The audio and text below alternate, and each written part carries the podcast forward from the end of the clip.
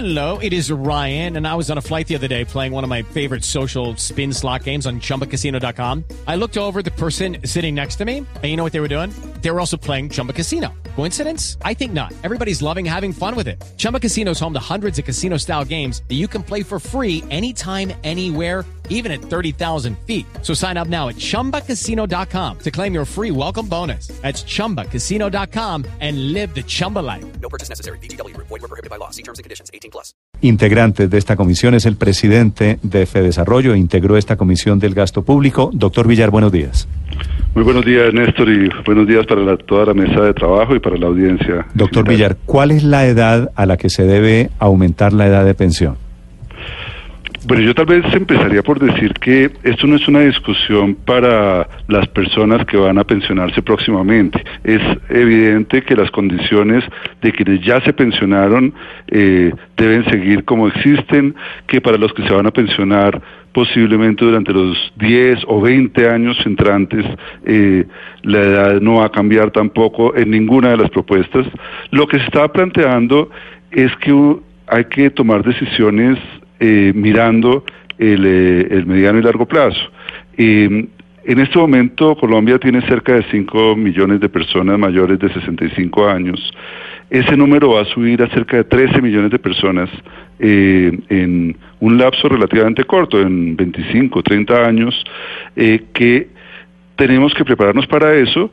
eh, si, si creemos que podemos financiar en ese momento, digamos en 2050, eh, a 15 millones de personas jubiladas, eh, cuando van a representar una proporción mucho más grande de la que hoy representan de la población total, y sin que ellos hayan contribuido o cotizado en montos suficientes para financiar eso, eh, estaríamos haciendo algo que hoy no pueden hacer ni siquiera los países más ricos del mundo. Los países más ricos del mundo tienen eh, edades de jubilación alrededor de los 65, muchos de ellos los han subido. Y esa sería, doctor Villar, el 67. ideal, la edad que ustedes eh, proponen para pensionarse todos, hombres y mujeres, a los 65? Nosotros lo que proponemos es ir haciendo un ajuste gradualmente y repito, no para las personas que se van a jubilar próximamente, sino de manera gradual para las personas que van a pensionarse dentro de, dentro de 20 años. eh, de tal forma que sus edades de pensión vayan aumentando gradualmente eh, y que vayan convergiendo en principio hacia, una- hacia edades del orden de 65 años, pero que esas edades se gradúen eh, conforme a lo que suceda con la expectativa de vida. Eh, no es lo mismo eh, una edad de jubilación como la que teníamos hace 20 o 30 años, cuando la expectativa de vida era mucho más baja que la actual, a la que vamos a tener Pero, doctor Villar, de uno, 20 años. uno de los argumentos es que la mujer tiene unas ocupaciones en el hogar, que a, a la mujer se, se le discrimina porque se le pone más trabajo y por eso históricamente la mujer se pensiona con una edad menor, hoy 57 años. ¿Con base en qué ustedes proponen que se nivele, que se iguale la edad de pensión para unas y otros? Bueno, el caso de las mujeres es un caso eh, bien peculiar en el sentido de que precisamente hoy están en una situación de terrible eh, discriminación porque el porcentaje de mujeres que, que- que llega a obtener efectivamente una pensión es mucho menor que el de los hombres que llegan a, obtener una pensión. Eh, como usted dice, las mujeres tienen la condición de que en varias etapas de su vida eh, suspenden su actividad laboral y dejan de cotizar. Pero eso eh, se ha compensado en muchos países con otro tipo de mecanismos. Por ejemplo, el otorgar unos bonos especiales de cotización por los años en que estuvieron dedicados, dedicadas al, al hogar y al cuidado de los niños. Eh, pero precisamente eso no es un argumento para que se jubilen más temprano. Eh, jubilarse más temprano cuan- cuando, no han podido cotizar lo suficiente termina conduciendo a que en la práctica no se puedan jubilar. Las mujeres tienen una característica también y es que tienen una esperanza de vida mayor que los hombres. En ese sentido no habría un argumento para que se jubilen antes que los hombres. Lo que sí sería es que eventualmente, y es una posición ya muy personal mía, eh, se podría hacer lo que se está haciendo en Chile o lo que se está haciendo en varios países europeos, que es darles uno una bonif- unos bonos en materia de semanas de cotización para que puedan cotizarse con menos semanas de cotización, pero a la misma edad de los hombres. En la comisión técnica de la que usted participó, doctor Villar, ¿había mujeres? Sí. Eh, y estuvieron, aclaro, aclaro y- que la propuesta que acabo de hacer eh, es una propuesta muy personal porque las mujeres eran mucho más duras. Las mujeres de la comisión, que eran dos, eh, eran mucho más duras alrededor de este tema. Más duras, Ellas ¿qué quiere- decían que debía, decir? Que debía haber plena igualdad entre hombres y mujeres en este en ¿Quiénes este eran las mujeres? ¿Quiénes son las mujeres de esta comisión? Las mujeres de esta comisión eh, eran específicamente Raquel Bernal, quien fue directora del, del CEDE en la Universidad de los Andes, investigadora muy destacada de la, Sí. de la universidad, y Marcela Meléndez, eh, también una economista con PhD que estuvo en, eh, profes- que ha sido profesora en la Universidad ¿Y Nacional. estuvieron, ¿Y estuvieron de acuerdo en que hombres y mujeres todos iguales a la misma edad? Ellos fueron particularmente radicales en el sentido de que no debería haber diferencias entre hombres y mujeres. Incluso eh, me atrevo a, a decir la evidencia de que no compartieron la idea de que hubiera unos bonos especiales para las mujeres porque consideran que las mujeres deben tener condiciones iguales a las de los hombres. Sí, pero es que no las tenemos, ¿no? Porque empezando porque ganamos mucho menos que los hombres si ocupamos el mismo cargo.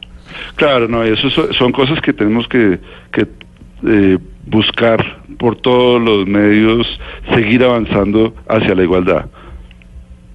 Doctor Villar, hablando de pensiones y hablando de cuál sería la mesada, ¿cuál es la propuesta de Fedesarrollo? Bueno, aquí eh, debo aclarar que la comisión miró dos tipos de propuestas y no se pronunció específicamente a favor de una de ellas. Fedesarrollo tiene la idea de que, eh, primero, debemos avanzar en la dirección que en la que hay consenso en la comisión de que se acabe la competencia entre el régimen de prima media y el régimen de capitalización ¿Y individual. cómo se, cómo se acaba la competencia? ¿Fusionando? En la, pro- en la propuesta de Fedesarrollo, que es distinta a otras que se han hecho, eh, la idea es mantener tanto Colpensiones como el régimen de capitalización individual, pero a Colpensiones se cotizaría un pedazo de eh, lo que se cotice por cada uno de los trabajadores. Todos los trabajadores cotizarían el porcentaje correspondiente a un salario mínimo, a Colpensiones y el excedente a los fondos de capitalización individual. Eso permitiría que, eh, todos tuvieran, eh, cumpliendo las condiciones, la garantía de una pensión mínima, de un salario mínimo, tal como existe hoy, que estaría eh, garantizada, valga la redundancia, por parte, por parte de Colpensiones. Eh, en la medida en que también se estaría cotizando el exceso a los fondos de capitalización individual, eh, habría un adicional al salario mínimo que dependería del Sí. monto ahorrado en esos fondos. Pero el promedio sería del salario de toda la vida o de los últimos 10 años. ¿Cómo funcionaría el asunto allí? Además, Hoy, hoy en día son 10 años, el promedio de los últimos 10 años últimos 10, cotizados. sí. En el régimen de prima media. En el régimen de prima media Ah, claro, no, porque en el otro no hay... Sí, en el otro no hay promedio. En el otro no, en, la- en el otro depende de lo que se haya ahorrado. En el régimen de prima media depende de qué propuesta se acoja. Si se mantiene un régimen de prima media del estilo del actual, eh, la propuesta es debe buscarse que el eh, ingreso base de, de cotización sobre el cual se hace el cálculo para la liquidación de la pensión sea el ingreso sobre el cual se cotizó durante toda la vida y no solamente du- durante los últimos 10 años. Se plantea que sea toda la vida o por lo menos 20 años de cotización. Eh, en el caso de la propuesta de Fede Desarrollo, eso deja de ser relevante porque todos cotizarían a Colpensiones por el monto Sí. equivalente a un salario mínimo. Doctor Eh, en ese sentido, la, el- el- la- la referencia para la pensión en Colpensiones, obviamente para las personas que entren en este régimen, que van a ser las que se jubilen dentro de unos 20 años, sería exclusivamente un salario mínimo y todo lo demás dependería de lo que hubiera ahorrado en un fondo de capitalización. Doctor Villar, ¿es inevitable que el próximo presidente de la República tenga que hacer esta reforma o tiene un lapso de tiempo para moverlo un poco más? Yo creo que hay que distinguir entre la urgencia de tomar una serie de medidas alrededor de la de- del régimen pensional. Eh, obviamente el gobierno entrante podría no hacer nada, eh, pero cuál es el costo que estamos pagando por eso. Tenemos un régimen en el, cual nos estamos gastando el 27% de los impuestos que pagamos todos los colombianos en pagar el, el déficit del sistema pensional. Eh, de cada 100 pesos que pagamos los, en impuestos, en IVA, en impuesto de renta, eh, los colombianos, 27 pesos están yendo a pagar el déficit pensional. Y lo que es más triste es que con semejante gasto, que es monumental, solo el 24% de la población mayor colombiana tiene alguna pensión. Eh, obviamente uno puede dejar las cosas así, pero creo que es absolutamente eh, eh, ético pensar que hay que reformarlas. Eh, eh, me parece que el próximo gobierno tiene que enfrentar la situación. eh, de no enfrentarla, la situación fiscal se va a hacer más difícil de manejar y el problema de cobertura eh, va a ser también persistentemente más grave. Esto se agrava además por el hecho de que, como lo dije anteriormente, hoy en día tenemos 5 millones de personas mayores, pero el número de personas mayores, por el cambio demográfico que estamos enfrentando, va a subir a ser cerca de 13 o 14 millones de personas en un lapso de, de 20, 25 años. Eh, por lo tanto, sí parece absolutamente prioritario que el gobierno eh, enfrente este tipo de decisiones. Son decisiones impopulares. Por supuesto, a todos nos gustaría podernos jubilar mucho más pronto.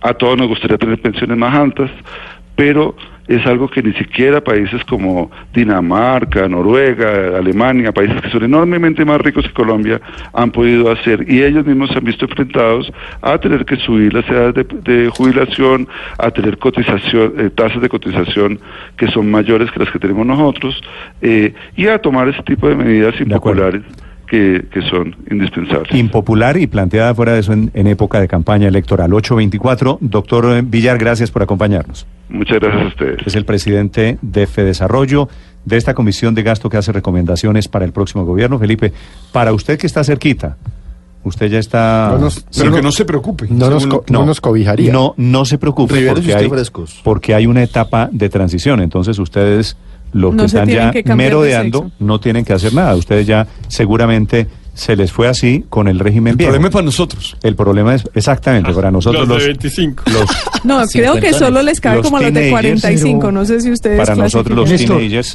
eso sí, eh, cada vez alejándose un poquito más la posibilidad de la Néstor. pensión. Que inventase algún negocio porque La propuesta es elevar la edad e igualar básicamente la edad de pensión para hombres y mujeres con un argumento que la verdad parece elemental. Ha aumentado Aurelio la expectativa de vida y en consecuencia pues toca toca reformarlo. Ha pues, aumentado mucho.